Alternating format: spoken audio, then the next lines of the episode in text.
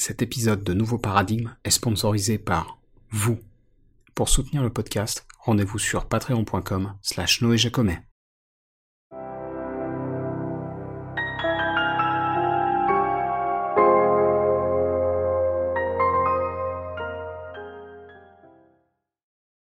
Salut à toutes et à tous, je m'appelle Noé Jacomet, vous écoutez Nouveau Paradigme, le podcast qui explore les problèmes et les courants de pensée qui parcourent notre société, sans tabou et sans préjugés.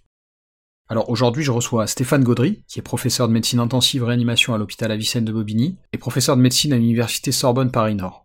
Notre conversation va évidemment avoir trait au sujet de la, pandémie qu'on traverse depuis presque deux ans, mais c'est finalement un cadre assez large puisque vous allez voir qu'en plus des questions liées au Covid, au vaccin et au traitement, on aborde des points connexes comme par exemple la question du consensus scientifique, son importance, comment il se construit, etc. Ou bien même des questions euh, plus politiques comme celle de la crise de l'autorité qu'on traverse, notamment vis-à-vis des experts du monde médical, souvent suspectés d'être euh, plus là par appât du gain que par altruisme. À ce sujet d'ailleurs, vous verrez qu'on aborde justement la fameuse question des conflits d'intérêts et que ni moi ni Stéphane n'avons une, une vision idéalisée de ce que représentent les enjeux financiers qui existent bel et bien derrière la recherche médicale. Mais ce sur quoi on semble s'accorder, c'est que être lucide là-dessus ne veut pas dire qu'il faut jeter, euh, disons, le proverbial bébé avec l'eau du bain. Parce que le domaine de la santé, c'est aussi des soignants qui veulent bien faire, mais qui, au moins dans le public, sont souvent limités par les faibles moyens dont ils disposent. Et justement, on parle aussi de ça d'ailleurs vers la fin de l'interview. Et donc sans plus attendre, voici Stéphane Gaudry. Professeur Stéphane Gaudry, merci d'avoir euh, accepté mon invitation euh, et bienvenue dans Nouveau Paradigme. Merci euh, pour l'invitation en tout cas.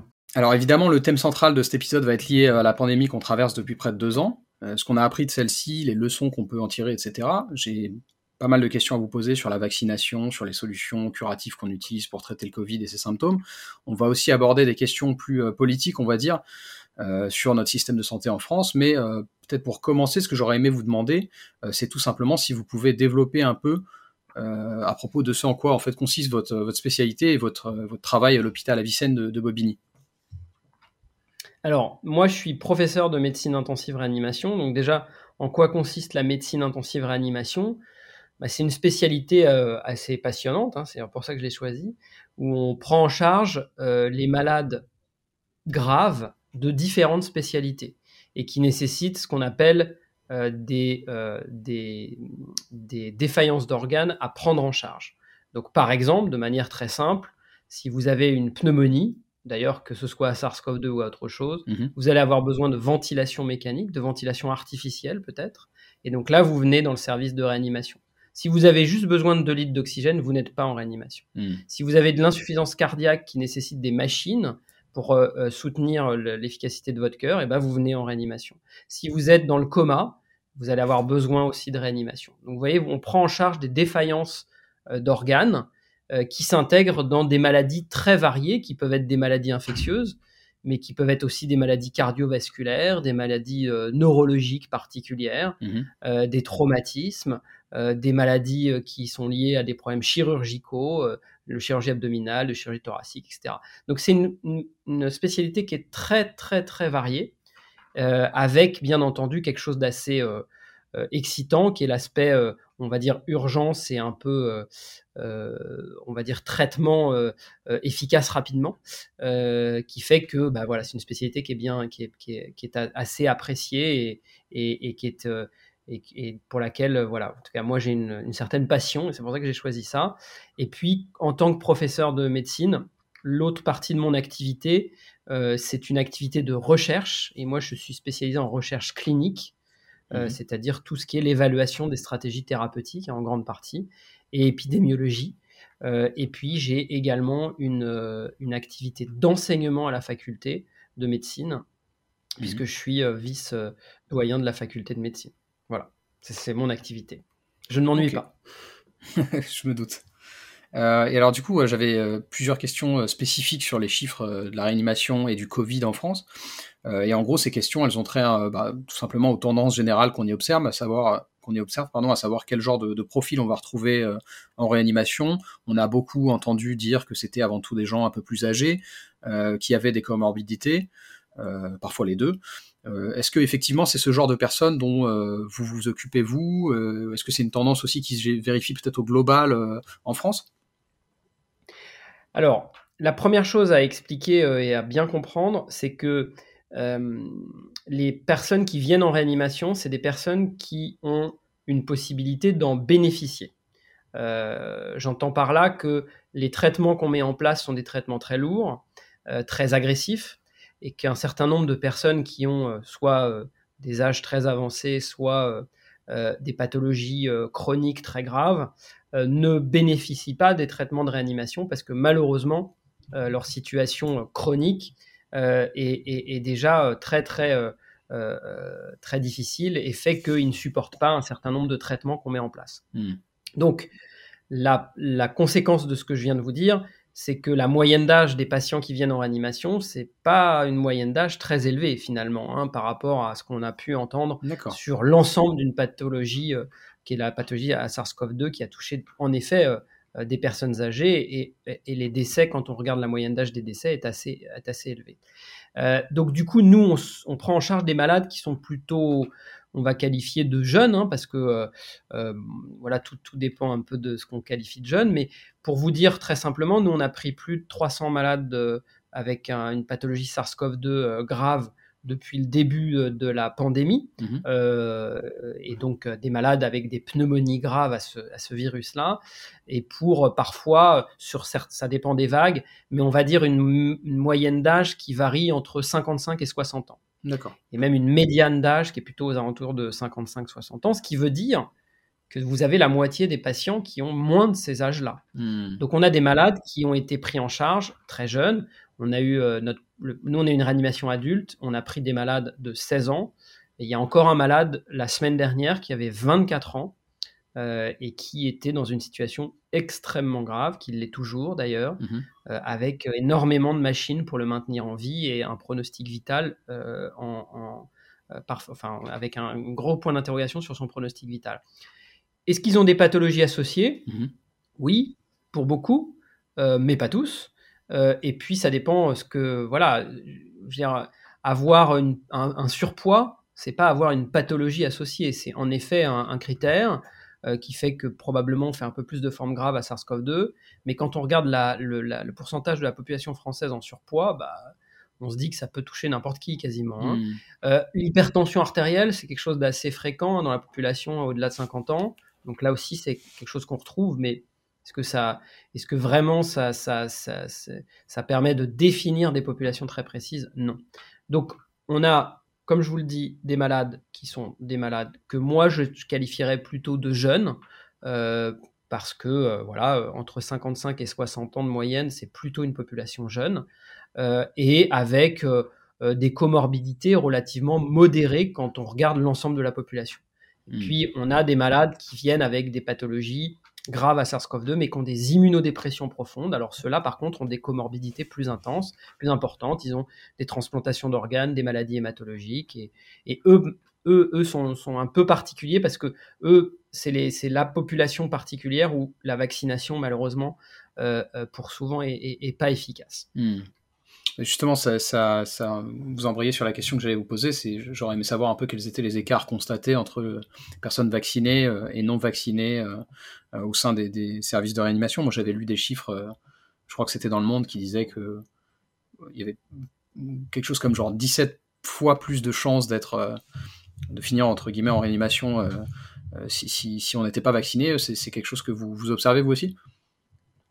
Alors oui, bien sûr, nous, enfin, moi je l'observe dans le service où je travaille, mais tous mes collègues, puisqu'on est quand même un réseau très très proche, hein, les réanimateurs français, euh, on se connaît tous, on se voit régulièrement, soit en réunion, soit euh, en congrès, congrès en ligne, parce que depuis le, pathologie SARS-CoV-2, on fait plus des congrès en ligne. Euh, mais on se connaît très très bien, on échange beaucoup, euh, on est pour, beaucoup, on est ce sont des amis, euh, et donc on a tous exactement la même vision des choses, c'est-à-dire que nous avons dans nos services depuis la, la, vaccination, depuis plusieurs mois maintenant, entre 80 et 90% de patients qui n'ont pas du tout été vaccinés, qui n'ont jamais reçu une seule dose. Ça, c'est c'est comme ça en France. Je on va pas, ça, ne se débat pas, ce sont les faits, c'est comme ça. Donc quand vous regardez, euh, comme, quand vous regardez la, quantité de la population, enfin la, pour, le pourcentage de population en France qui est vacciné, c'est un pourcentage très important, et heureusement, c'est ça qui d'ailleurs nous a protégés euh, dans les services de réanimation pour pas exploser ces derniers mois. Mhm. Et en fait, euh, bah, vous vous dites qu'à partir du moment où vous voyez quasiment que des non vaccinés, eh ben, en effet, si sur une population non vaccinée qui est petite hein, finalement, eh ben, vous en voyez beaucoup dans votre service, c'est bien la preuve euh, à grande échelle que euh, la vaccination euh, protège des formes graves qui amènent les malades en réanimation. Mhm. Là encore, ça ne se débat pas, c'est comme ça, c'est un fait. On peut débattre de plein d'autres choses si vous voulez, il n'y a pas de problème. Mais en tout cas, le fait est que ça protège des formes graves. On le savait déjà dans l'évaluation des vaccins qui avait été fait l'année dernière, mais on l'a démontré encore à grande échelle avec ce qu'on a, ce qu'on vient de voir depuis plusieurs mois. Hmm. C'est important la distinction que vous faites. Enfin, si je comprends bien, c'est euh, une distinction qui est faite dans d'autres domaines d'ailleurs, par exemple le développement euh, euh, durable, les questions climatiques. Mais effectivement, il y, a- une différence entre une opinion et un fait. Et, c'est vrai qu'on on a un peu perdu de, vue ces choses-là, il me semble. Mais on va y venir un peu plus tard. Pour rester sur, euh, ces questions euh, vraiment euh, propres à la réanimation, une autre question, parce que en fait moi j'ai un peu, je vous ai dit d'ailleurs j'ai des proches qui sont pas vaccinés, j'essaye de les convaincre, mais du coup quand je leur ai dit que j'avais l'opportunité de, discuter avec vous, j'aurais demandé s'ils pouvaient me transmettre des questions à vous poser. Parce que moi, évidemment, quand je discute avec eux, j'essaie de faire les choses le plus calmement possible, même si parfois on s'emporte. Mais voilà, ce que, là où je veux en venir, c'est que je, je pense pas qu'on convainc les gens euh, autrement que par la pédagogie, et c'est un peu le- la, la démarche que j'ai voulu avoir euh, ici justement. Et une des questions qui m'a été posée euh, pour vous, c'est justement, en fait, c'est- finalement, comme vous le disiez, il y, y a une minorité de gens qui sont qui sont pas vaccinés. Parmi cette minorité, d'ailleurs, il y a une minorité encore plus faible euh, qui elle ne pourrait techniquement pas en fait se, se faire vacciner parce que euh, euh, si j'ai bien compris pour des problèmes de d'immunodépression en fait ça, ça peut être dangereux pour cette toute petite portion là de se faire vacciner. Et donc ces gens là comptent euh, le plus possible sur en fait l'immunité collective et le fait que le reste de la population soit vacciné Euh, et du coup ma question était en fait si, si finalement on a alors on pourrait pas atteindre 100% de vaccinés mais si on atteignait voilà disons un scé- scénario idéal dans lequel la, la totalité des gens euh, qui puissent se vacciner seraient vaccinés, est-ce que la, la pression euh, euh, Covid entre guillemets sur les services de réanimation, les services hospitaliers deviendrait acceptable vis-à-vis des moyens dédiés aujourd'hui à, à l'hôpital? Alors, la réponse est très, très probablement oui, en l'état actuel des choses. Le problème, c'est qu'on ne sait pas ce qui va se passer dans les mois à venir. Mhm. Il peut y avoir d'autres euh, d'autres euh, virus qui arrivent, enfin, d'autres mutants qui arrivent et qui viennent bouleverser un petit peu euh, la situation. On l'espère pas. Euh, et puis, il y a plein de raisons de penser que même s'ils arrivent, il y aura quand même une forme d'immunité qui nous protégera. Mhm. Euh, oui, à 100%. Ce qui est certain, c'est que bah, là, par exemple, dans mon service actuellement, sur les malades qui sont en réanimation, eh ben, j'aurai 7 lits de plus de disponibles. Voilà. Donc c'est beaucoup, hein, 7 lits, hein, puisque là, on a, nous, 24 lits. Euh, donc euh, s'il y avait 7 lits de plus de disponibles, ça nous laisse une marge de sécurité qui est beaucoup plus importante. Là, nous, ça fait 3 mois qu'il n'y a jamais un lit disponible en réanimation. Alors on arrive quand même à, à jongler, c'est beaucoup plus simple que euh, la- lors de la première vague, ça n'avait rien à voir. Mhm. Euh, néanmoins, oui, monter à 100%, ce qui est sûr en tout cas, c'est que ça va réduire encore l'impact de cette pandémie sur le système de soins. Mhm. Maintenant, et ça c'est un, ça, ça c'est, ça c'est, c'est, une, une certitude. Euh, néanmoins, euh, la question qui est derrière tout ça, Mhm. ce que j'ai l'impression de voir et qui est parfois la question que se posent les gens, et je le comprends, hein, Mhm. c'est si on atteint 100%, est-ce que la pandémie s'arrête? Est-ce que la diffusion virale s'arrête? Eh bien, très probablement non, Mhm. parce que même en ayant des très hauts taux de vaccination, eh bien, on voit bien que le virus peut continuer à circuler parce que ces vaccins sont très efficaces sur les formes graves, sur donc les formes qui mènent à l'hôpital et en réanimation. Par contre, sont peu efficaces sur la diffusion virale, bien qu'ils le soient. Ils sont moins efficaces que ce qu'on aurait pu espérer. Mhm. Euh, bon, c'est comme ça. Mais si vous voulez, quand vous avez la possibilité de transformer une maladie qui est euh, mortelle en, en rhume bénin, euh, bah, faut pas hésiter. Il Mm. faut y aller, il faut le faire.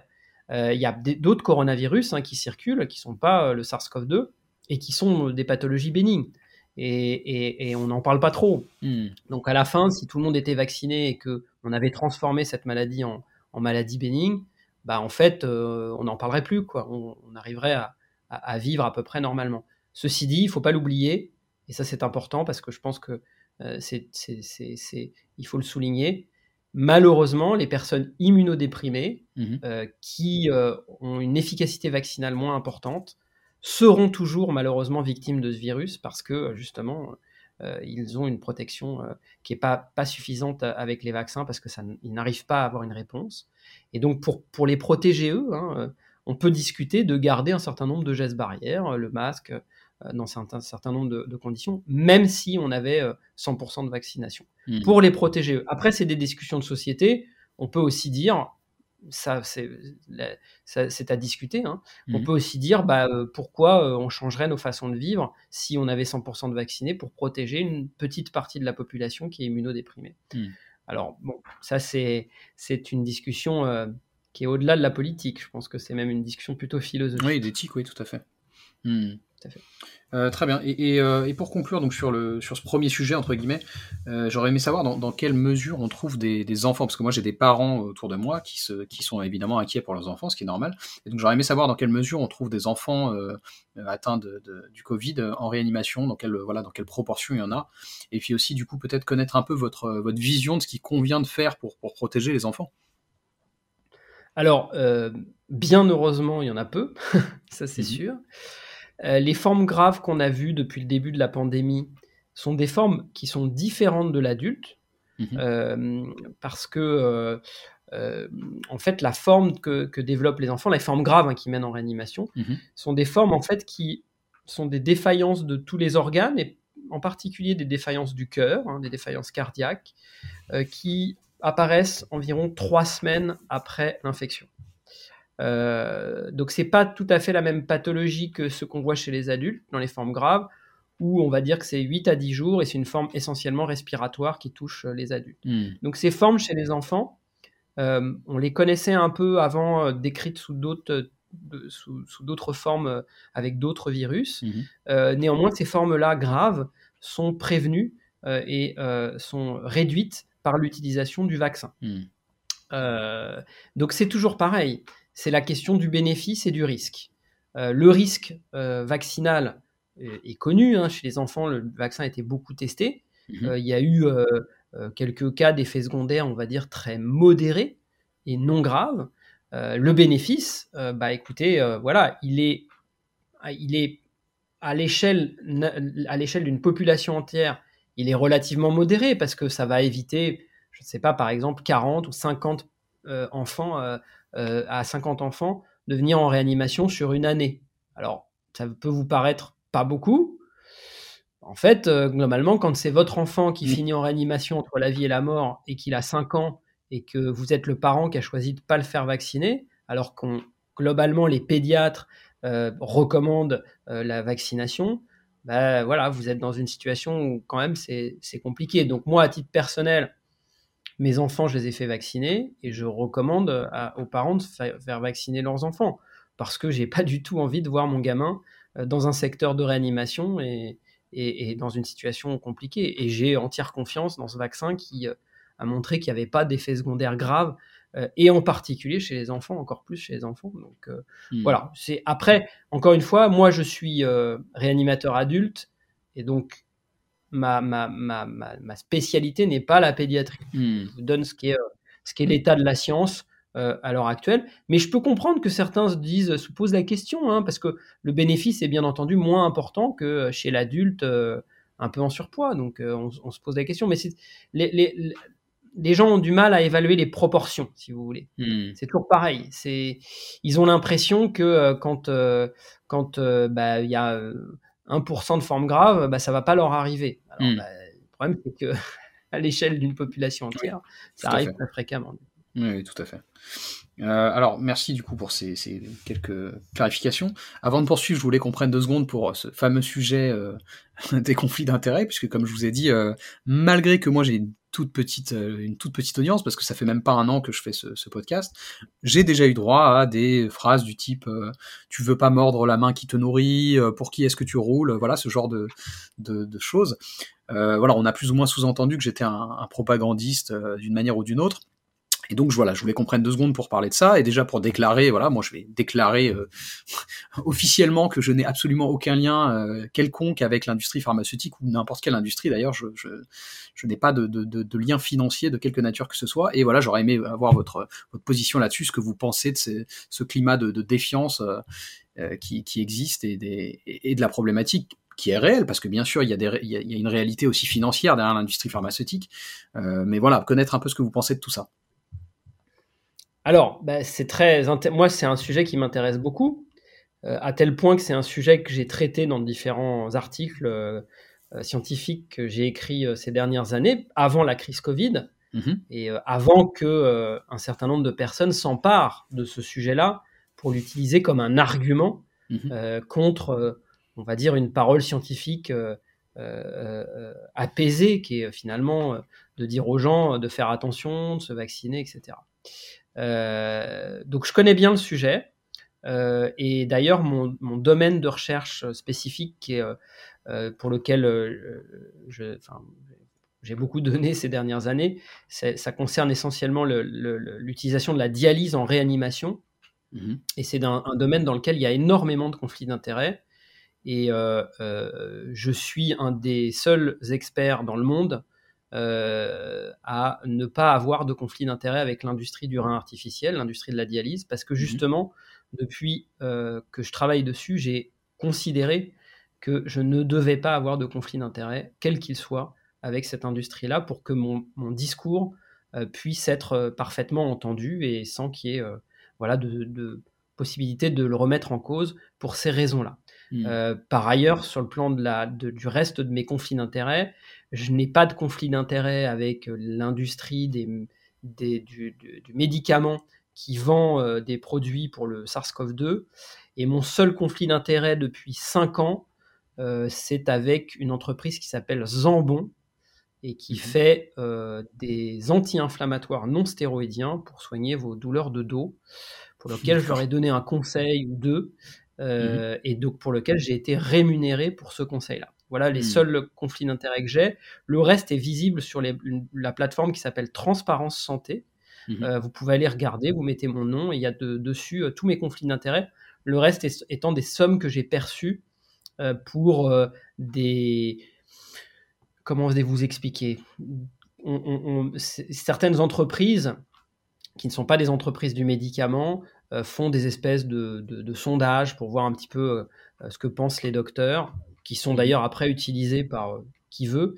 et ces sondages sont rémunérés et jusqu'à il y a un certain quelques années, je répondais à ces sondages qui étaient rémunérés de l'ordre de 60 euros de l'heure ou quelque chose comme ça. Et voilà, donc ça durait une demi-heure ou une heure. Donc vous voyez, vous, pouvez voir, c'est très transparent. Voilà. Mhm. Et donc tout ce que tout ce dont je parle là, ça veut tout ça pour dire que euh, mon salaire me provient, enfin mes revenus me viennent quasiment exclusivement de l'hôpital et de mhm. l'université, et que euh, du coup ce sont c'est de l'argent public euh, et toutes les activités de recherche que je fais actuellement sont toutes financées par de l'argent public et à aucun moment mhm. par les, l'industrie du médicament ou autre chose. Et donc tout ça pour dire, pour prendre un peu de recul par rapport à tout ça, on a vu très très vite au cours de la crise cet argument-là sortir, notamment par euh, Didier Raoult euh, devant les sénateurs, en expliquant que les gens qui disaient pas comme lui, ils avaient des conflits d'intérêts. Hmm. Alors, je suis euh, tout à fait en opposition avec ce que dit Monsieur Didier Raoult sur beaucoup de choses. Hmm. Là-dessus, il est assez difficile de le contredire parce que c'est vrai que quand vous avez face à vous des gens qui ont, on va dire, des dizaines de milliers d'euros euh, qui ont été, euh, euh, qui, qui, qui, sont investis par l'industrie pour capter un certain nombre de choses, parce que l'industrie pharmaceutique, il ne faut pas se cacher, elle est aussi là pour gagner de l'argent. Mmh. Eh bien, c'est un argument qu'on peut entendre. Et pour lutter contre cela, eh bien, il y a une solution, c'est d'en avoir le moins possible de conflits d'intérêts. Et en tout cas, de réduire ces conflits d'intérêts à du travail collaboratif avec l'industrie qui paye un certain nombre de choses pour de la recherche parce que l'industrie est indispensable et collaborer avec l'industrie dans certaines spécialités est indispensable pour l'avancée de la connaissance. Néanmoins, refuser, et ça je pense que ça devrait être fait systématiquement, systématiquement de gagner de l'argent en tout cas dans des sommes importantes, grâce à l'industrie sur voilà, des choses qui ne sont pas du domaine de la recherche et de l'avancée scientifique. Hmm. Malheureusement, c'est pas le, sujet en ce moment est difficile à aborder parce que voilà, on est dans une, crise, une crise, sanitaire qui fait que c'est des sujets voilà qui peuvent être pris par les uns à l'encontre des autres, alors que c'est les autres qui sont en train de voilà d'essayer de faire avancer les choses et de donner des arguments positifs pour pour la vaccination ou les choses comme ça. Donc vous voyez, c'est un sujet que je, je pense être très important et, et j'ai même euh, euh dans un une petite euh, une petite lettre, enfin un petit article qui visait euh, à évaluer le, le, médicament le remdesivir justement. Mmh j'ai fini en, en, concluant dans un papier avec des collègues en expliquant que malheureusement les conflits d'intérêts euh, donnait des arguments euh, à des gens euh, mal intentionnés contre les scientifiques qui avaient une vision plus saine des choses et plus posée. Hmm. Parce que sur le remdesivir, c'était quelle, quelle, conclusion vous, avez bah, tirée? bah, Le remdesivir, le problème du remdesivir, c'est que globalement, les, les, études qui sont sorties sont, sont pas du tout encourageantes et l'étude sur laquelle a été fondée un moment euh, l'idée que c'était efficace euh, était une étude tout mhm. à fait critiquable, et c'était une étude qui était euh, dans, laquelle les auteurs avaient tous des conflits d'intérêts, enfin pour la plupart, avec mhm. la boîte qui fabrique ce médicament-là. Donc c'est insuffisant, on va dire. C'est pas pour, je, je, ne juge pas que ce soit bien ou mal. Je dis juste que c'est insuffisant pour conduire à une recommandation de l'utilisation d'un médicament. Il faut des évaluations indépendantes et mmh. donc voilà, il y a des façons de présenter les choses qui parfois peuvent être euh, un petit peu induites par, euh, par le fait qu'on euh, a des, on a des conflits d'intérêts avec l'industrie. Hein. Vous savez, c'est, c'est démontré, hein, les conflits d'intérêts influencent la façon dont vous prescrivez des médicaments, influencent la façon dont vous présentez les choses. Il y a un, très beau papier qui était sorti, un papier français, qui montrait que même dans une population très large de médecins généralistes de l'ouest de la France, des, des, des on va dire, des cadeaux de l'industrie, vraiment des choses simples, un repas, euh, un mhm. petit déjeuner, des choses comme ça, influençaient la prescription euh, des docteurs. Et ça, c'est démontré, c'est de la science. Encore une fois, les conflits d'intérêts, c'est pas, euh, moi, je ne, les traite pas de manière émotionnelle. C'est de la science. Il y a de la science qui a été écrite dessus. c'est très intéressant d'ailleurs de la lire. Et je pense que voilà un certain nombre devrait se, poser sur les, papiers qui ont été écrits sur ces sujets-là, parce que c'est très intéressant et ça nous permettrait euh, parfois d'être un petit peu plus crédible. Hmm. Ok. Très bien.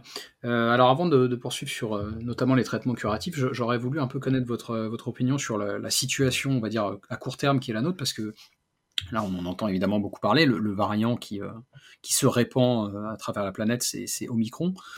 Et, du coup, j'aurais aimé savoir un peu, par exemple, justement, dans vos services, est-ce que vous savez identifier euh, quels sont les gens qui vont euh, plutôt faire des, formes euh, graves associées à, au variant Delta Parce qu'on a aussi beaucoup entendu, et je, vous laisserai évidemment corriger, que, que Delta était nettement plus dangereux que, que Omicron, que Omicron, en revanche, était plus contagieux. Enfin, voilà, je voulais avoir peut-être un état des lieux, voilà, du point de vue vraiment des, variants, de, ce qu'ils représentent à vos yeux. Alors, ce qu'on sait, et ça, c'est aussi également un fait scientifique, mmh c'est que Actuellement, les deux variants euh, principaux qui diffusent dans la population sont Delta et Omicron. Mhm. Euh, et en effet, le variant Delta donc, euh, a une virulence nettement plus importante que le variant Omicron. Je ne vais pas vous donner un chiffre deux fois, trois fois. Il est nettement plus virulent que le variant Omicron. Par contre, le variant Omicron se diffuse plus facilement dans la population il est plus hmm. transmissible.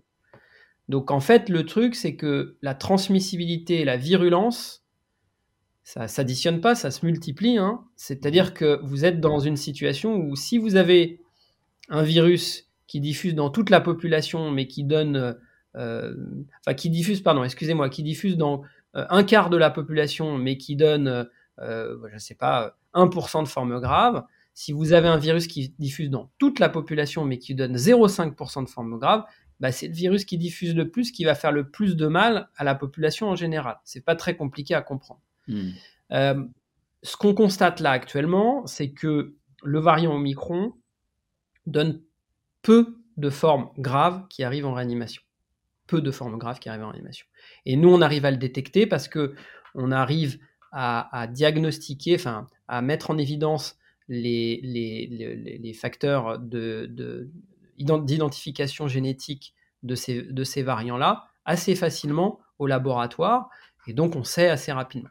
Il n'y a pas encore d'études, euh, enfin, en France, en tout cas très précises. Elles sont en train d'avoir lieu. On participe d'ailleurs à, à, ces études-là, d'identification justement des différents variants et de leur capacité à donner euh, des formes graves dans le détail. On a déjà des, données, hein, euh, pas mal mmh de données, mais des petits pourcentages comme ça à droite à gauche.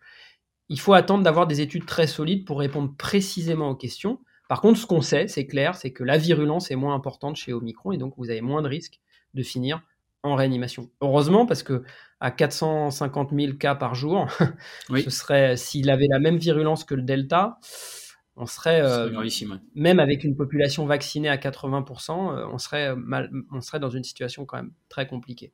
Hmm. Et justement sur ce sujet euh, de, la, dangerosité de, d'Omicron, enfin du coup de son, sa, plus faible dangerosité, j'ai lu qu'il était euh, envisageable euh, que ce soit potentiellement le dernier variant euh, inquiétant, qu'on s'oriente vers une, situation, ce qu'on appelle endémique, mais que, qui ne soit pas forcément préoccupante. Vous, vous, pensez quoi de ce, type de pronostic?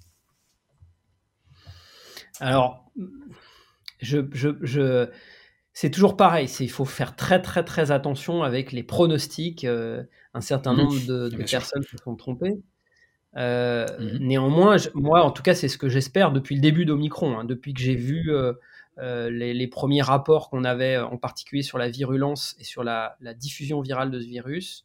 Mon espoir, c'était que ça diffuse très largement dans la population et que ça donne pas de forme grave, et que cette diffusion apporte, on va dire, une immunité supplémentaire et que ça puisse, voilà, nous mettre dans une situation où, euh, à partir de, on va dire, du deuxième trimestre 2022, euh, la plupart des gens euh, aient été soit vaccinés, soit en contact avec, avec un virus de type SARS-CoV-2, quel que soit d'ailleurs le, variant, et que ça permette, on va dire, de réduire l'impact de, de nouvelles vagues sur le système hospitalier. C'est ce que c'est ce que je pense. Je pense qu'on voilà, on n'est pas encore certain de cette, de cette affaire-là. On peut être amené à être déçu, euh, en particulier s'il y avait à nouveau des poussées euh, euh, de vagues delta, parce que le delta resterait quelque chose de voilà, avec une immunité en plus qui vaccinale qui est pas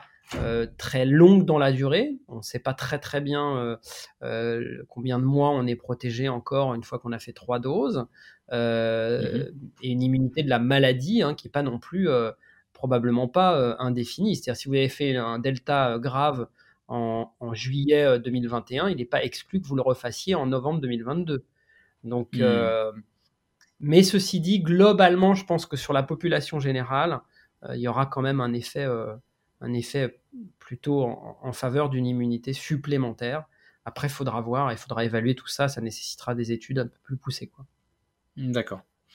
Très bien.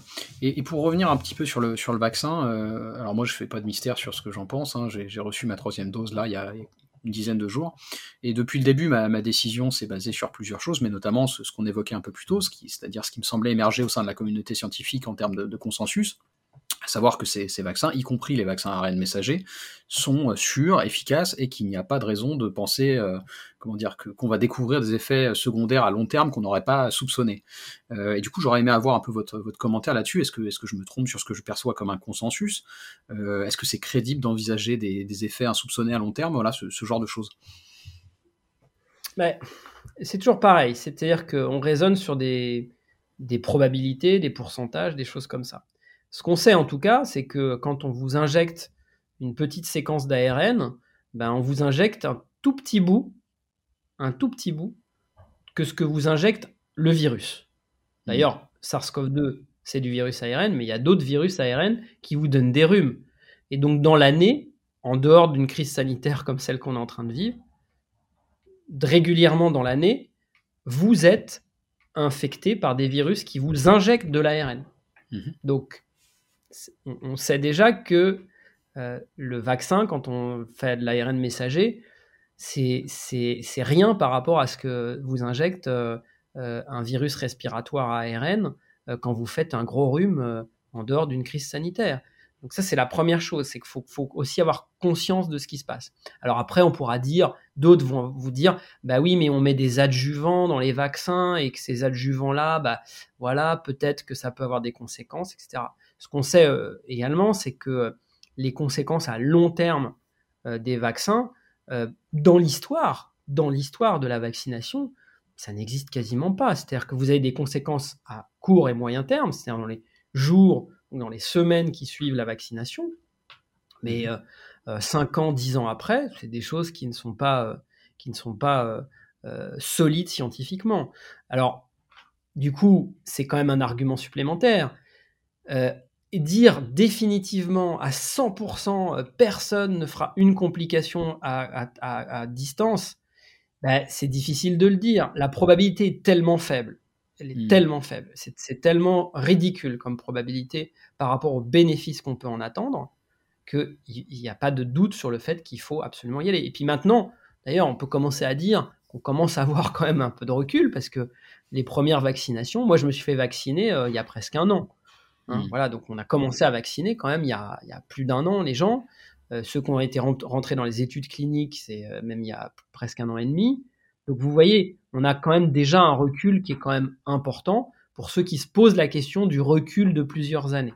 Mmh. Euh, le, le, le, fait est que prendre cet argument-là pour dire ne pas vacciner, il faut pas vacciner les gens, pas vacciner la population entière, c'est un mensonge. Les, les, soit les gens n'ont aucune connaissance scientifique, soit en fait ils mentent dans un objectif qui est parfois, euh, parfois mercantile, parfois euh, euh, voilà, de, se mettre la lumière à eux, etc. Mais bon, en général, les gens qui mentent là-dessus, ils ont menti sur beaucoup d'autres choses. En tout cas, il ne faut pas mentir aux gens, il faut leur dire c'est extrêmement peu probable d'avoir un effet à long terme, c'est pas complètement exclu, et s'il devait y en avoir, ce serait exceptionnelissime. Aussi exceptionnel d'ailleurs que les effets à court terme, qui vous voyez ont été euh, très très très très rares euh, sur euh, ces derniers. par exemple. Cette dernière année et demie, quoi. Hmm. Mais en plus de ça, il y a, y a, autre chose, c'est-à-dire que moi, ça, cet argument de je suis méfiant du vaccin, j'ai pas envie de d'avoir des, des, des, choses qui m'arrivent dans 10 ans, 5 ans, je le trouve toujours. Euh, à la fois, je le comprends et en même temps, je le trouve paradoxal parce que qu'est-ce que sont les effets à long terme du Covid? En fait, c'est ça. il faut toujours mettre ça en balance. Et, j'ai l'impression que les gens qui ont peur du, des effets à long terme du vaccin ne, font pas cette balance. C'est-à-dire qu'ils se disent pas, bah, si je chope le, le Covid, qu'est-ce qui peut m'arriver dans 5-10 ans, quoi. Euh, et, pour moi, c'est ça, aussi mon arbitrage. c'est un sujet très intéressant parce que vous savez, il y a eu euh, pendant un, certain temps euh, des, discussions sur la possibilité que certains vaccins, pas que celui-là, mmh puissent donner des, et notamment le vaccin contre la grippe, puisse donner une maladie qui s'appelle le syndrome de Guillain-Barré, mhm. qui est en gros une maladie qui conduit à une paralysie euh, euh, du corps entier, euh, qui amène mhm. d'ailleurs les malades en réanimation, nous on en voit parfois, qui est une paralysie qui est heureusement temporaire pour la plupart du temps, mais quand même qui peut laisser des séquelles chez un certain nombre de malades. Et c'est une pathologie quand même considérée comme très grave, puisqu'elle nécessite des semaines de réanimation. Alors en fait, c'est très simple, c'est que très probablement, euh, donc c'est décrit euh, à, à, distance du vaccin de quelques semaines. Hein. Donc, vous voyez, c'est des mmh. effets à court terme, entre guillemets. Euh, mais en fait, on s'est aperçu, et ça c'est bien connu dans la, dans la grippe, c'est que le risque de développer un, un Guillain-Barré après une infection grippale, c'est 10 à 100 fois plus que de développer un Guillain-Barré après une vaccination grippale. Donc si vous voulez pas avoir de Guillain-Barré, il faut vous vacciner contre la grippe. C'est ce qu'on a expliqué aux gens. Et là, c'est la même chose, c'est-à-dire que ce que vous dites est parfaitement vrai, c'est-à-dire que les virus, euh, leur génome est très large, ils vont induire des, réactions inflammatoires très particulières, variées, euh, et euh, conduire potentiellement à des effets à distance que peuvent être le syndrome de Guillain-Barré dont je viens de vous parler, mais également, vous voyez ce que on parlait tout à l'heure chez les enfants, euh, les syndromes de défaillance multiviscérale avec des atteintes myocardiques un peu spécifiques, c'est très probablement des réactions inflammatoires qui ont des, des conséquences à, court moyen terme de l'infection, mais c'est pas le virus directement qui fait l'action. Et puis il y a plein d'autres exemples. Il y a des virus qui induisent un certain nombre de pathologies inflammatoires, de maladies chroniques, des maladies articulaires, des maladies des poumons, des maladies neurologiques qui parfois sont très très graves. Hein. Nous, on a vu euh, en, réanimation des, patients qui avaient été atteints du SARS-CoV-2 qui ont eu des destructions cérébrales euh, plusieurs semaines après euh, et qui étaient liées à ce, à ce virus-là, hein, des réactions inflammatoires cérébrales très très graves. Et donc, voilà, ce qui est sûr, c'est que si vous voulez pas avoir euh, des effets euh, quelconques à distance, il vaut mieux se vacciner que d'avoir la pathologie, ça c'est sûr. Hmm. Hmm.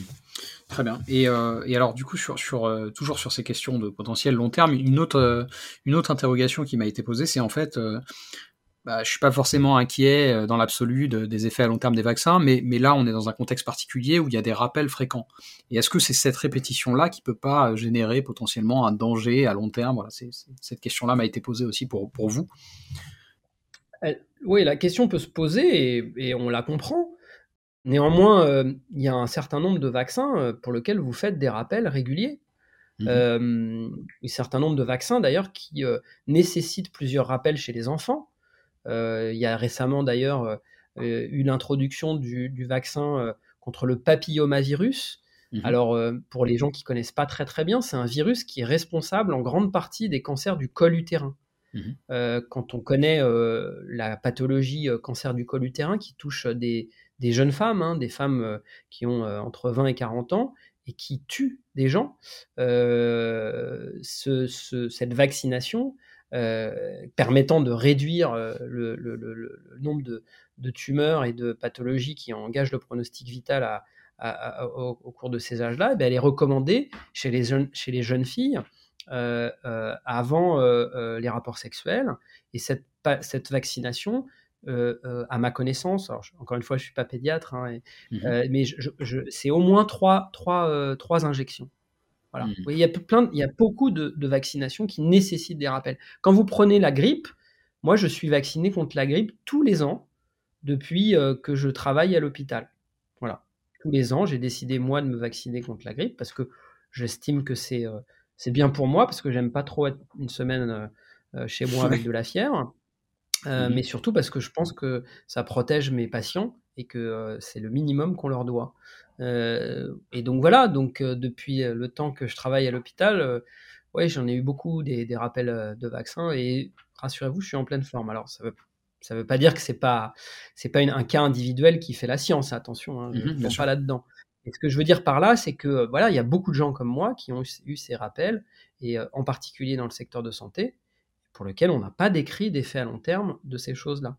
Donc il faut mmh. voilà, il faut il faut raison garder. Là, on est, euh, en effet, on a fait, euh, on a fait trois injections pour beaucoup d'entre nous, ou alors deux et, euh, et, un Covid avant. Bon, ça reste tout à fait raisonnable. Le, je, je, comprends la question des gens qui se disent, mais est-ce qu'il va falloir qu'on se fasse un vaccin tous les trois mois? Et ça. ce serait en effet embêtant, et c'est pas quelque chose qu'on qu'on imagine devoir faire pendant, pendant, des années, à se vacciner tous les trois mois. Ce serait, ce serait pas très raisonnable. Euh, alors pas très raisonnable, probablement ça n'aurait pas beaucoup d'effets secondaires, mais c'est en termes d'organisation, ce serait très très compliqué, donc on n'y arrivera mmh. pas. Donc voilà, là il y a eu quelques rappels, je vous dis encore une fois, comme d'autres vaccinations, euh, quelques rappels un peu serrés euh, les premiers mois, et mmh. après probablement ce sera, ce sera très très différent. On imagine peut-être qu'un rappel une fois à l'année, comme, comme dans le virus de la grippe, peut-être adapté à des variants qui peuvent arriver, c'est peut-être mmh. ça qui, sera à l'avenir. Mais euh, encore une fois, on verra ce qui se passe. Hmm. D'accord. Pour rester sur, euh, sur la question vaccinale, je vous avoue que je suis assez euh, attristé en fait du, climat politique qui entoure ces questions. J'ai l'impression qu'on vit une période où nos institutions sont devenues, aux yeux de beaucoup, très très peu fiables. Euh, bon, à titre personnel, euh, je fais pas non plus de mystère sur ce que je pense euh, du gouvernement. J'ai voté blanc, par exemple, au second tour en 2017. Pour autant, j'ai l'impression qu'on a quand même développé une méfiance, une méfiance pardon, assez excessive vis-à-vis des autorités, en particulier scientifiques, et que ça, ça nous fait courir de vrais, vrais risques, et on en a un peu la démonstration avec cette, crise sanitaire. Qu'est-ce que, vous pensez de, ce climat, justement? Bah, je partage votre opinion. Il y a une défiance euh, généralisée quasiment de vis-à-vis vis-à-vis du monde politique, euh, qui est probablement quand même, il faut quand même le dire, hein, la conséquence euh, des, de, de, de, plusieurs décennies de décisions politiques qui peut-être n'ont pas été les bonnes. Euh, et il mmh. faut quand même réfléchir à ça, parce que quand vous avez un mouvement dans une population qui est aussi fort que ce qu'on voit, parce que c'est mondial, hein, c'est des, des, et je parle pas des antivax, hein, je parle plutôt de cette défiance vis-à-vis du système politique, il bah, faut se mmh poser la question de savoir si, euh, euh, voilà, quelles en sont les sources. Alors moi, je suis pas ni sociologue ni euh, politicien. je suis voilà un citoyen comme d'autres. néanmoins, oui, c'est d'une, le problème, si vous voulez, c'est de tout mélanger. C'est-à-dire d'imaginer que les scientifiques qui essayent d'apporter une solution à un problème sont aussi là pour, je sais pas, manipuler les masses, sans mettre mmh. plein les poches, etc. Alors que c'est pas du tout le cas. La, les, scientifiques, la haute autorité de santé, etc., euh, euh, apportent des avis qui sont des avis euh, qui sont des avis très pesés, qui, avec des, des, des évaluations bénéfices, risques, de, des stratégies possibles, etc., et qui n'ont rien à voir avec une grande manipulation. Je vais vous dire très simplement, la haute autorité de santé et l'évaluation du médicament ces dernières années, on, revient au conflit d'intérêts, a décidé mmh que euh, dans les commissions sur, euh, sur, les, sujets de mise sur, sur le,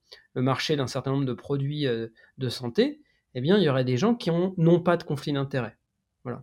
Donc, je peux vous dire que ces rapports-là, qui sont de l'évaluation du bénéfice, du risque de chaque médicament, ces rapports sont publics, ils peuvent être lus, euh, on voit bien qui y participe, on connaît leurs conflits d'intérêts. Donc il y a une grande transparence malgré tout quand on, se donne un petit peu le temps d'aller regarder ce qui se passe du côté de la science euh, et des chercheurs. Après, voilà, moi ce qui m'inquiète un peu plus encore, c'est la défiance vis-à-vis de notre système politique, de nos démocraties. J'inclus nos démocraties, parce que je pense qu'en Europe, c'est un peu partout pareil. Mhm.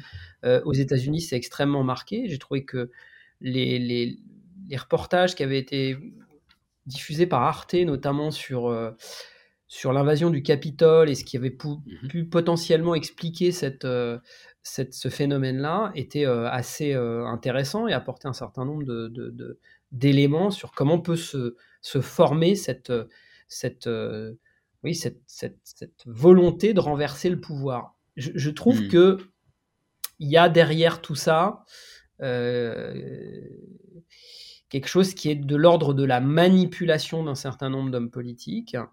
Euh, c'est-à-dire qu'ils essayent de récupérer cette force-là, qui est une force collective, hein, même mmh si ça représente une, une, grande minorité de la population, c'est quand même une force. Et cette force-là, elle essaye d'être récupérée, et la plupart du temps par des courants populistes, euh, mmh. pour beaucoup des courants d'extrême droite, et un peu d'extrême gauche, mais on retrouve beaucoup plus d'extrême droite que d'extrême gauche dans ces courants-là. Mmh. Moi, ce qui me, ce qui me fascine, c'est qu'en fait, il y, a une asymétrie. Moi, j'analyse ça comme une forme de, d'anti-élitisme, on va dire, c'est-à-dire une, méfiance des, experts. Mais en fait, c'est pas vrai dans, tous les cas de figure. Moi, quand je discute de ça avec des gens avec qui je suis pas forcément d'accord, je leur donne l'exemple du facteur euh, ou même du pilote d'avion. Bon, bah, chaque, spécificité euh, professionnelle a son expertise et on se méfie pas de son facteur. On, part pas du principe que le facteur va euh, fouiller notre courrier. On, on part pas du principe que le, pilote de l'avion qu'on a pris va écraser l'avion dans une montagne, pourtant c'est arrivé hein, avec Andreas Lubitz.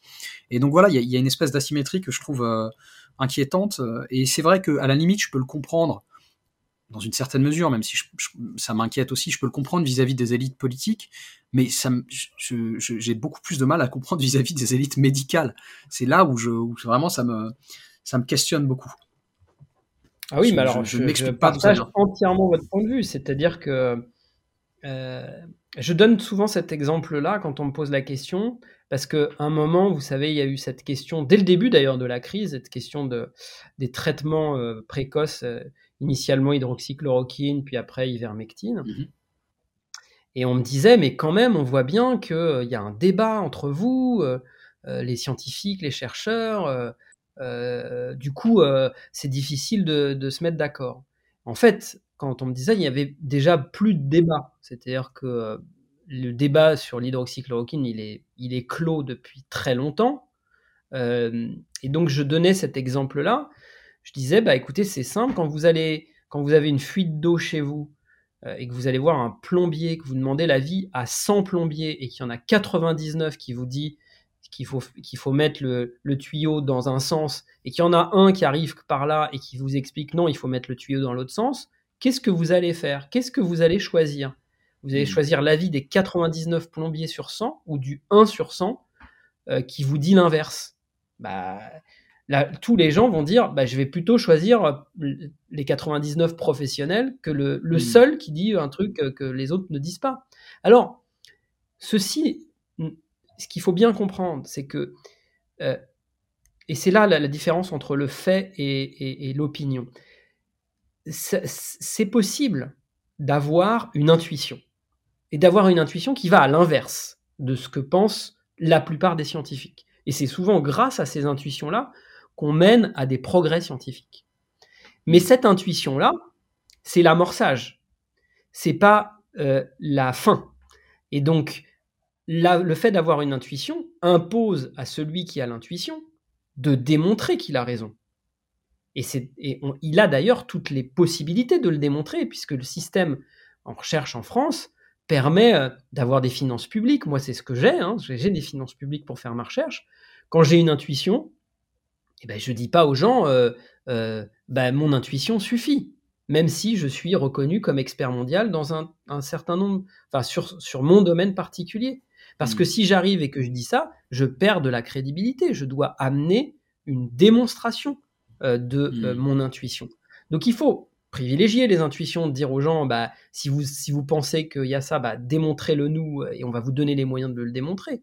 Après, quand il n'y a plus de, quand y a plus de débat, c'est extrêmement étrange de revenir euh, en permanence en disant ah oui mais non vous n'êtes pas d'accord entre vous regardez etc euh, alors que c'est faux on est tous d'accord entre nous je me rappelle avoir été invité sur un plateau de télé mhm. où euh, la question et c'était alors je pense que c'était en, mai ou juin 2020, 2020 donc mhm. juin 2020 et la question de, des gens c'était est-ce que l'hydroxychloroquine, on saura un jour? Alors qu'on savait déjà que c'était inefficace, c'était déjà euh, le cas. Et je, je, me suis retrouvé dans cette émission de... J'ai voulu y aller parce que euh, j'estimais que euh, bah, on avait donné la parole à beaucoup de gens qui, qui n'avaient pas du tout leur place, qui connaissaient absolument rien à la recherche et à l'évaluation thérapeutique. Donc j'y suis allé et je me suis retrouvé face à quelqu'un qui n'avait aucune compétence scientifique et qui était pourtant présentée comme docteur, puisqu'elle avait un diplôme de docteur. Elle s'appelle Violaine Guérin. Elle fait maintenant partie. Elle, elle était dès le début, c'était facile à identifier qu'elle tournerait mal, puisque elle fait maintenant partie de l'association Bon Sens, qui raconte un nombre de bêtises sur les thérapeutiques qui est terrible.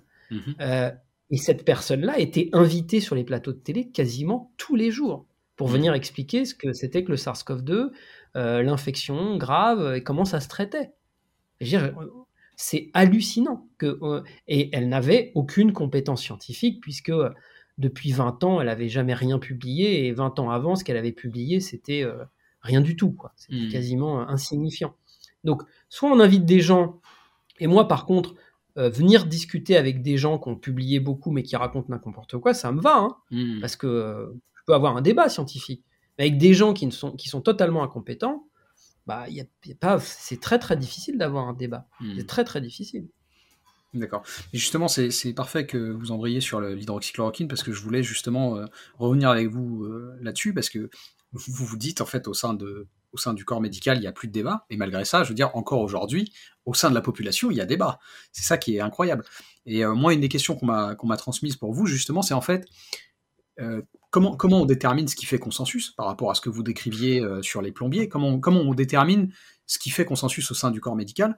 Et, puis peut-être une deuxième question vraiment spécifique sur l'hydroxychloroquine, c'était aussi euh, un des arguments que Didier Raoult a beaucoup utilisé, c'était ah non, non, mais les études qui, euh, qui montrent que l'hydroxychloroquine ne marche pas, elles n'utilisent pas mon protocole à moi.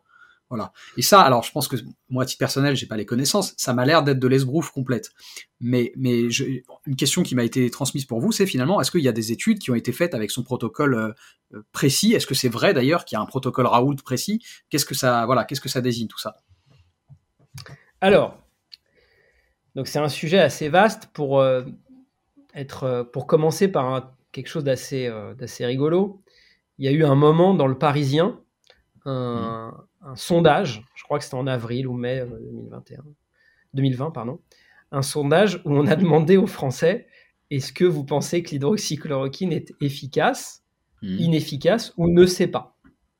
La bonne réponse, c'est la euh, troisième. Le pourcentage des gens qui disaient ne sait pas, je crois que c'était 15% ou quelque chose comme ça. Aïe, aïe, aïe. Il vous montre quand même que c'est extraordinaire. C'est-à-dire que c'est du même acabit que dire est-ce que vous, pensez pouvoir piloter un avion euh, de ligne? Oui, non, euh, ou, je ne sais pas. Enfin, ce serait n'importe quoi de poser une question comme ça. Ça n'a absolument aucun sens. Et donc, du coup, c'est vrai que le consensus scientifique, euh, il faut comprendre comment ça se passe. Alors, c'est quelque chose qui met du temps. C'est la première chose. Donc, pourquoi ça met du temps? Parce que pour pouvoir avoir du consensus, il faut avoir de la matière scientifique. Il faut avoir un nombre d'études, d'analyses qui euh, euh, sont suffisamment importantes pour pouvoir donner une idée globale et un consensus scientifique. Euh, donc, par définition, au début de toute pathologie nouvelle, mhm. si vous voulez tester une molécule, si vous avez l'impression, et donc prenons l'exemple de l'hydroxychloroquine, la pathologie est connue depuis quelques jours ou quelques semaines, hop, on se dit, est-ce que l'hydroxychloroquine est efficace? La seule réponse que vous pouvez faire, c'est elle est soit efficace, soit inefficace, mais euh, sans trop de danger, soit elle est dangereuse. Hmm. Ne pas répondre que c'est une des trois possibilités, c'est déjà un problème de démarche scientifique très profond. Je veux dire, euh, c'est même, euh, même suspect de fraude hein, dès le départ, parce hmm. que vous ne pouvez pas dire c'est inefficace, vous ne pouvez pas dire c'est efficace, vous ne pouvez pas dire parce que vous n'avez pas de matière scientifique ce qui se passe dès le début de la crise, c'est qu'un certain nombre de personnes, et au premier rang Didier Raoult, s'infiltrent dans cette fenêtre de tir qui est la phase pendant laquelle les scientifiques disent on ne peut pas répondre, pour dire quelque chose d'une manière très euh, euh, dogmatique en disant eh ben moi j'ai trouvé la solution, c'est ça qui est efficace. Hmm. Ce qu'il faut bien comprendre, ce qu'il y a derrière et que maintenant tout le monde tout le monde le sait, enfin dans notre domaine en tout cas tout le monde le sait, c'est qu'à ce moment-là, Didier Raoult, il joue au poker, il met toutes ses billes sur quelque chose en espérant récupérer l'ensemble de la gloire sur le traitement qui aurait pu être un traitement efficace, bien qu'il y ait quand même très peu d'arguments dans la littérature qui précède la crise pour penser que l'hydroxychloroquine puisse avoir un effet euh, en termes d'efficacité clinique chez les malades. Mais ça, euh, j'y reviendrai pas. Hmm. Donc une fois que vous avez ça, ben, vous avez des gens dans le monde entier qui disent bah, Très bien, il y a quelqu'un qui a proposé quelque chose. Eh bien, on va mettre en place un certain nombre d'études avec des niveaux de, qualité d'études euh, qui peuvent être variables, mais des, études de haut niveau de preuve. Ce sont les études dites essais randomisés, c'est-à-dire on tire au sort. Mhm. Soit vous recevez le placebo, soit vous recevez le traitement. Et parfois même, on est en double aveugle, c'est-à-dire que ni vous ni le médecin qui donne le produit euh, ne sont au courant du produit qui est donné. Comme ça, ça évite euh, de polluer les résultats. Et donc, dans le monde, à ce moment-là, plein de personnes se sont mis à faire des études et à faire des études à différents stades de la, de la, de la maladie, c'est-à-dire du stade préventif, c'est-à-dire essayer de voir si ça prévient la maladie. Et ça pouvait être euh, intéressant de le savoir parce que je vous rappelle qu'un certain nombre de produits peuvent prévenir euh, des maladies infectieuses, comme par exemple dans le paludisme. Quand vous allez en voyage dans des zones impaludées, vous prenez des produits euh, qui peuvent vous prévenir de ces produits, de cette maladie-là. Mmh à la phase très précoce, c'est-à-dire quand vous êtes à domicile, que vous venez d'avoir un peu de fièvre, voilà, on vous donne le produit. À la phase où vous rentrez à l'hôpital, vous êtes plus grave. Et ça, il y a des études, des essais randomisés à toutes ces phases-là. Et des essais randomisés de très haut niveau, pas, du, pas des trucs faits euh, sur 30 malades, hein. c'est des centaines de malades qui sont évalués, et maintenant des milliers, voire des dizaines de milliers de malades. Et donc, l'argument de dire à chaque fois, c'est pas le protocole, euh, le protocole Didier Raoult basé sur rien, hein, basé mmh. sur une intuition. C'est encore une fois, je le reviens, c'est une intuition. Elle est peut-être bonne au départ, pourquoi pas? Bon, il s'avère qu'elle n'est pas bonne. Et c'est voilà. Donc, eh bien, sur, quand vous regardez l'ensemble de ces protocoles, vous êtes à très, enfin, c'est la vraie vie. C'est la vraie vie. Le malade, il arrive en consultation, il a de la fièvre, on tire au sort, il a de la fièvre, il a une PCR positive à SARS-CoV-2, on tire au sort, hydroxychloroquine, pas d'hydroxychloroquine. Il y a eu des études comme ça et ça ne marche pas. Ça a été fait également avec l'ivermectine, hein, on, va, mhm. en reparler, mais c'est pareil, ça ne marche pas. Donc, les données précliniques sur euh, le taux de virus dans le nez, etc., mais que vous ayez d'ailleurs euh, un taux de virus euh, X ou Y dans le nez, vous en foutez. Vous, ce que vous voulez, c'est pas faire de forme grave. Donc les critères pour évaluer un médicament, c'est pas le taux de virus dans le nez. Hein. Hmm. C'est est-ce que je, deviens euh, euh, dyspnéique, j'ai des difficultés respiratoires qui vont me faire que j'arrive à l'hôpital. C'est ça quand même le plus important, voir est-ce que ça peut me prévenir de la mort. Hmm. Eh bien, la réponse est non, et ce, quel que soit, même quand on utilise des doses importantes, parce qu'on aurait pu imaginer que les doses n'étaient pas suffisantes. On a vu euh, euh, dans l'essai recovery des doses assez importantes, qui ont été critiquées d'ailleurs, mais ce qui est très drôle, c'est que les mêmes avaient expliqué, ils prenaient l'argument en disant Ah oui, mais recovery, ils utilisent des doses pas assez importantes. Ils n'avaient pas bien regardé la dose parce que euh, est, les Anglais ont l'habitude de de, donner des doses, euh, bon, c'est pas tout à fait la même, euh, mhm. la même échelle que nous. Donc du coup, ils se sont trompés. Vous pouvez les voir. D'ailleurs, la personne dont je vous parlais euh, tout à l'heure, Violaine mhm. Guérin, qui a expliqué sur tous les plateaux, a expliqué pendant l'interview que je faisais avec elle que Recovery utilisait une, dose qui était très inférieure à ce qu'elle devait être. Mhm. Quelques semaines après, ses amis disaient Ah, c'est très supérieur. Vous voyez, ils n'y connaissent rien en fait. C'est ça le problème. Donc, oui, il y a eu des études avec des protocoles qui sont les mêmes que ceux utilisés à l'IHU de Marseille en ce moment et qui montrent que c'est totalement inefficace. Mmh. Voilà, c'est comme ça, on n'y peut rien. Et donc, en fait, comment se construit le consensus? Ben, C'est assez simple. À force d'avoir des études randomisées qui arrivent, il y a des gens qui critiquent les études. Hein. Moi, je fais partie euh, de, des gens qui critiquent un certain nombre d'études, qui regardent, ah ben il y a un problème dans l'analyse, etc ce qui rend, euh, qui, ce qui limite la portée de l'étude. Et à force d'accumulation, on se retrouve avec des, des, des, des, recommandations sur les traitements, et ces recommandations vous donnent un niveau de preuve. Hmm. C'est-à-dire, quel est le niveau de la preuve de dire l'hydroxychloroquine est inefficace, par exemple? Et eh ben, le niveau de preuve, ça peut être avis d'expert, donc c'est un niveau très bas. L'avis d'un expert, c'est bas, c'est très bas.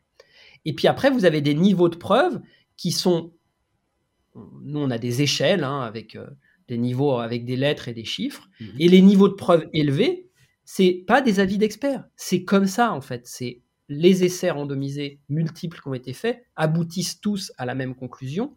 Et donc, quand ils ont été bien faits, attention, hein, parce que euh, on en a vu euh, des essais qui étaient de avec des très très faibles niveaux de qualité, où vous avez peu de malades, où euh, la molécule est donnée de manière où tout le monde sait que, ce qu'il y a dans la molécule, où vous n'avez aucune visibilité sur les datas, mmh. c'est-à-dire que vous devez récupérer les datas, on vous dit non, non, euh, on va pas vous les donner. Donc tout ça, c'est des niveaux qui, qui, font baisser le niveau de preuve de chaque étude, mais le niveau de preuve de la recommandation, c'est l'accumulation de tout ça. Et il y a des gens qui sont là pour vous dire, bah, qui sont spécialisés dans les maladies infectieuses, dans euh, la, réanimation, dans l'épidémiologie, dans les biostatistiques, dans la virologie. Tous ces gens-là se mettent ensemble et disent, ben voilà, le niveau de preuve, euh, on va le coter ça. Il y a une technique pour aboutir à un niveau de preuve et on ne peut pas mentir. Hmm. On ne peut pas mentir, c'est pas possible, c'est de la science en fait. Et en fait, si vous voulez, tout ça pour dire que maintenant, il faut que les gens aient bien conscience de ça, parce que je suis pas sûr qu'ils en aient conscience dans le domaine scientifique, quand vous allez dans un congrès scientifique avec des experts mondiaux, et je, le fais régulièrement depuis euh, qu'on peut à nouveau un peu voyager, ou alors quand on, a euh, des, congrès en ligne avec des collègues américains, canadiens, européens, mhm. etc. Euh, l'hydroxychloroquine, c'est en fait c'est une, c'est une, blague, c'est une joke. À mhm. chaque fois, il y a quelqu'un pour faire une blague là-dessus. Tellement c'est une évidence pour tout le monde, pour tous les scientifiques qui voilà, travaillent de, cette manière-là. Et donc, pour nous, c'est un peu compliqué. C'est-à-dire qu'il y aurait des débats dans les congrès encore, même s'ils étaient minimes. C'est-à-dire il y aurait 10% des médecins euh, scientifiques qui disaient euh, Bah oui, quand même, peut-être c'est efficace dans tel truc, dans tel truc. je pourrais comprendre qu'il y ait une partie de la population qui reste. Mais là, faut bien comprendre que nous, dans nos congrès euh, euh, d'infectieux, de réanimation, etc., il n'y a plus de, débat. Et, nous, on adore le débat. Hein. On fait dans les congrès ce qu'on appelle des pro-con debates. Mmh. C'est-à-dire qu'il y a quelqu'un qui présente le pour, l'autre qui mmh. présente le contre, avec euh, parfois un peu de mauvaise foi d'un côté ou de l'autre. C'est fait exprès mmh. pour essayer de créer du débat. Mais là, on peut même pas en faire là-dessus. C'est pas possible. Donc, ça, ça, fait des blagues. Vous avez des collègues qui vous disent Alors, vous continuez à le prescrire, votre machin enfin, voilà, C'est en, blaguant sur Didier Raoult, en blaguant, en blaguant sur la France, etc. Il faut bien comprendre que l'image de la France et de la, et, de la science en France a été extrêmement entachée par, euh, par, par, par ça. Hein. Extrêmement mmh. entachée. Donc, euh, bon, voilà. Ça pour vous dire que voilà comment se fait le, la science et comment on avance. Et il y a en effet une fenêtre de tir pour un certain nombre de personnes mal intentionnées, qui est la fenêtre de tir initiale quand on ne sait pas, pour dire bah moi je suis sûr, ça marche. Hmm. Et d'ailleurs, vous verrez de manière intéressante le fameux protocole Didier Raoult. J'ai l'impression qu'il a un peu changé à l'IHU de Marseille, parce que il y a, quelquefois il n'y a plus d'hydroxychloroquine, il y a de l'ivermectine, il y a de l'azithromycine. Hmm. c'est tout sauf de la science, mais l'HCERS qui avait évalué euh, l'IHU de Marseille il y a quelques années avait considéré qu'ils ne connaissaient euh, pas grand-chose à la recherche clinique ni à l'épidémiologie, qu'ils étaient très bons euh, en matière d'analyse d'un certain nombre de bactéries et de virus, bien que ce soit probablement entaché d'un certain nombre de problèmes. on l'a vu sortir récemment, mais mmh en tout cas avait mis le, le doigt sur quelque chose dès 2016 que l'IHU de Marseille, en termes de recherche clinique, était très faible, et en termes d'épidémiologie encore plus. Hmm. Très bien.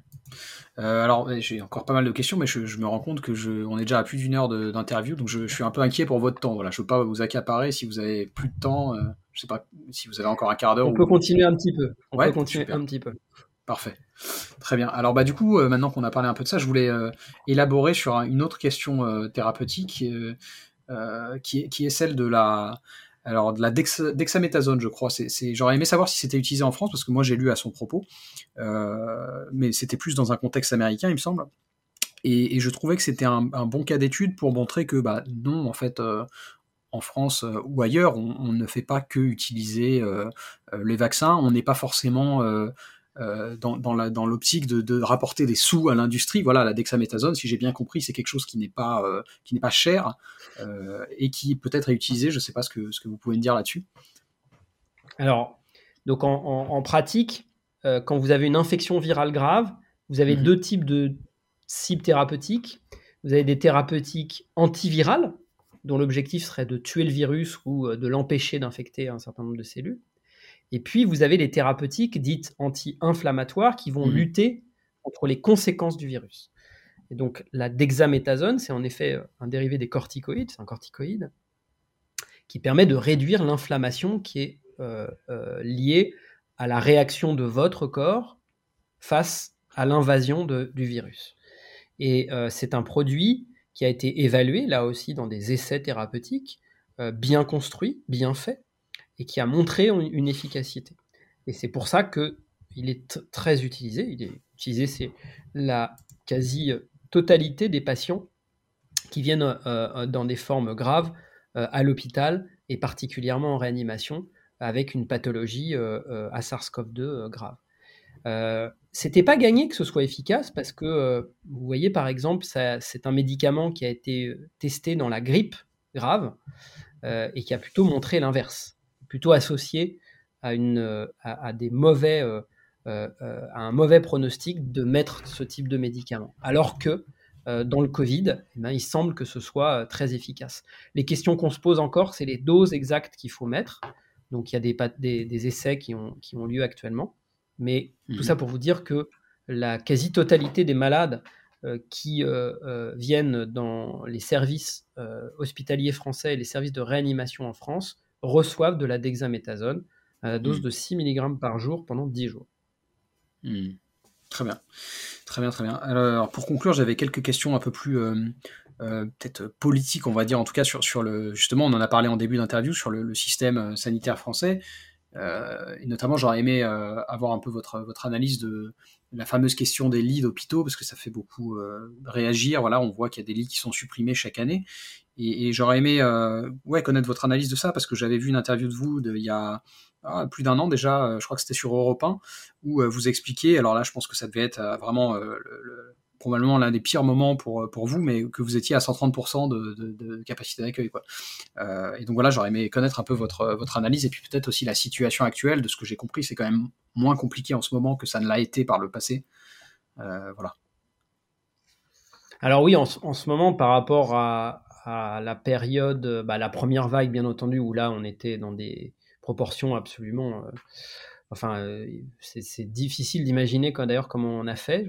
quand on revient en arrière, on se dit que c'était quand même euh, un bel exploit. Euh, et puis également la période mars, avril, mai 2021, où là encore on a été obligé d'élargir notre surface de lit de réanimation et de tirer beaucoup sur la corde pour les, médecins et les, le personnel non médical, tous les soignants qui travaillent dans le service ont dû euh, beaucoup, beaucoup donner pour pouvoir maintenir le rythme et pouvoir augmenter la capacité d'accueil. Euh, le fait est que c'est que là, euh, pour cette, cette vague-là, on n'a pas été obligé de revenir, en tout cas nous, dans notre service, dans, les, dans, la situation de mars-avril 2021. Heureusement, parce que, enfin, heureusement, de toute façon, on n'était quasiment pas capable, pour la simple et bonne raison que euh, pour deux raisons, parce que le personnel paramédical, les infirmiers et les infirmières euh, manquent cruellement, euh, on y reviendra, et puis parce que parce qu'il y a un moment où, vous ne pouvez pas prendre des risques pour la santé mentale et physique de vos équipes médicales. et les médecins, je peux vous dire que mars, avril, mai 2021, on était dans des, dans des zones de risque de burn-out extrêmement proches. Mmh euh, et, donc, euh, voilà, on n'avait pas du tout l'envie euh, de prendre un risque avec nos équipes cette fois-ci. maintenant, sur la situation actuelle, vous savez qu'avant la crise, on, a, on a manifesté hein, à l'assistance publique, il y a eu des mmh manifestations. la dernière fois que bah, personnellement j'étais allé dans la rue pour, pour ce problème-là, c'était pour la loi HPST, qui date du milieu des années 2000 et qui avait mmh on va dire, euh, changer un peu l'organisation euh, de, la, de, l'organisation de l'hôpital en donnant un grand pouvoir au directeur euh, et en enlevant beaucoup de pouvoir aux médecins dans les, dans les décisions. force est de constater que en 2019, la situation était très mauvaise, avec des équipes à bout, des lits qui... On avait du mal à maintenir les lits ouverts pour un certain nombre de services. Et, donc, on partait d'une situation qui était déjà pas bonne. Hmm. Euh, le, le, début de la crise, en particulier euh, là, les euh, février, mars, avril 2020, tout le monde s'est mobilisé et donc l'hôpital, d'un coup, est redevenu un, un, centre d'émulation où tout le monde voulait tout donner. Donc, il n'y avait pas de. Ça peut pas être comparable ce qui s'est passé à ce qui se passait avant. Seulement, maintenant, on rentre dans une situation chronique où là, vous avez les équipes qui sont épuisées, des euh, personnels euh, infirmiers, infirmières qui, qui manquent dans des quantités qu'on n'a jamais vues. Pourquoi? Parce que mmh une partie des jeunes qui arrivaient, euh, qui finissaient leurs études de soins infirmiers, eh bien, ont décidé de ne pas prendre de poste tout de suite, soit de changer de filière, soit d'aller se former à d'autres choses dans la santé, etc. Et donc, du coup, vous avez peu de personnel, de jeunes qui arrivent sur le, sur le marché de la, de la, et, qui viennent euh, nous aider à, à, prendre en charge les malades dans les services de réanimation et les, et les, les, services standards. Et donc, actuellement, là, 2022, euh, on, débat, on démarre l'année avec un nombre de lits fermés par manque de personnel qui est du jamais vu. Hein. Je n'ai pas les chiffres, hein, mais on le, ressent bien euh, un petit peu partout. tout le monde le ressent. Même, il y a eu des décisions prises par l'assistance publique hôpitaux de Paris je parle pour ma région, hein, euh, euh, pour essayer de faire venir du monde, en essayant d'attirer euh, avec des primes, etc. Et même avec ça, vous avez beaucoup de mal à recruter du personnel. Donc on rentre dans une période hors Covid, qui est une période extrêmement difficile, pendant laquelle il y a un risque d'implosion du système, ça c'est clair et, net, c'est-à-dire que on se demande comment ça va se passer dans les six prochains mois c'est-à-dire que si on continue à avoir ces problèmes d'effectifs, mmh si on n'arrive pas à mobiliser des gens pour venir travailler chez nous et, si on n'arrive pas à rendre voilà attractif la carrière hospitalière, la carrière infirmière, etc., il n'est pas exclu que notre système de soins eh bien, se retrouve avec un niveau très, très, très faible par rapport à ce qu'il a été avant et ne pourra malheureusement pas donner la même qualité de soins à la population que ce qu'on pouvait le faire avant. Hmm. Oui, donc c'est c'est pas c'est pas un mythe quoi. Il y a quand même depuis de nombreuses années un, des, vrais problèmes de moyens quoi. Très bien. Ah oui, ça, il y a des gros problèmes de moyens, mais mais, mais oui, oui, ça date de bien avant la crise. La crise, vous savez, elle a révélé plusieurs choses. La première chose, elle a révélé que quand on veut euh, mobiliser du monde, peut mobiliser du monde. Ce qui a fait que les gens se sont mobilisés, c'est pas l'argent. Hein, euh, quand euh, la crise est arrivée, c'est le sens des responsabilités, le sens des responsabilités bien sûr, mais l'envie de faire bien son métier et de se sentir utile, très utile. Quand vous savez, quand vous êtes euh, infirmier ou infirmière et qu'on vous met dans un service où il y a 25 malades et vous êtes tout seul à vous en occuper, et que vous faites tout de manière très très rapide et que vous savez même pas si ce que vous avez fait c'est bien, la sensation d'avoir fait du bien euh, aux gens, euh, bah, vous l'avez plus. Et mmh. donc, euh, bah, du coup, bah, vous avez moins envie de travailler. Mmh. Et ça, c'est normal, vous avez moins envie de faire ce métier-là. il faut redonner la, le, au, personnel la joie de venir travailler et la fierté de faire ce métier-là et la sensation de faire du bien individuellement et collectivement à la population. Très belle conclusion. Si, si vous le permettez, j'ai trois questions de deux minutes euh, et, qui sont des questions bonus qui sont plus une blague euh, pour les abonnés que, des vraies questions de médecine. Mais, euh, bonus, mais déjà, merci beaucoup. Et donc, oui, je vous dis, les, questions bonus, c'est vraiment rien à voir. J'aime bien faire ça avec mes invités. je vous pose la première et vous allez voir tout de suite le, le genre de questions. si vous deviez décrire la couleur rouge à une personne aveugle de naissance, comment vous feriez?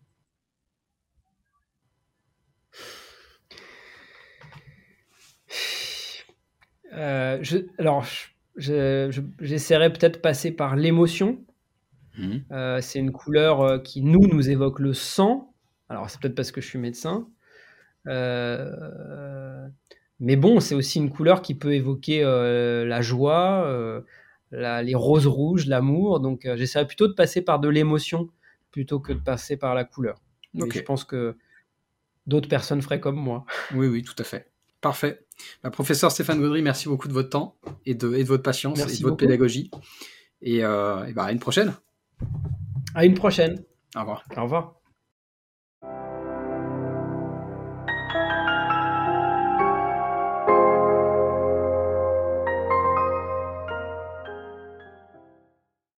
Si ce podcast vous paraît utile ou intéressant, il y a plusieurs façons de le soutenir. Vous pouvez le recommander ou le suivre sur Apple et Google Podcast, Deezer, Spotify, YouTube, etc. Vous pouvez le partager à vos amis et vos proches sur les réseaux sociaux, ou même en parler sur votre propre blog ou dans votre propre podcast. Enfin, comme indiqué en début d'épisode, vous pouvez financer le nouveau paradigme directement en vous rendant sur patreon.com slash Noé Jacomet. Et quel que soit le soutien que vous m'apportez, merci, c'est vraiment grâce à vous que ce podcast peut continuer à exister et se pérenniser.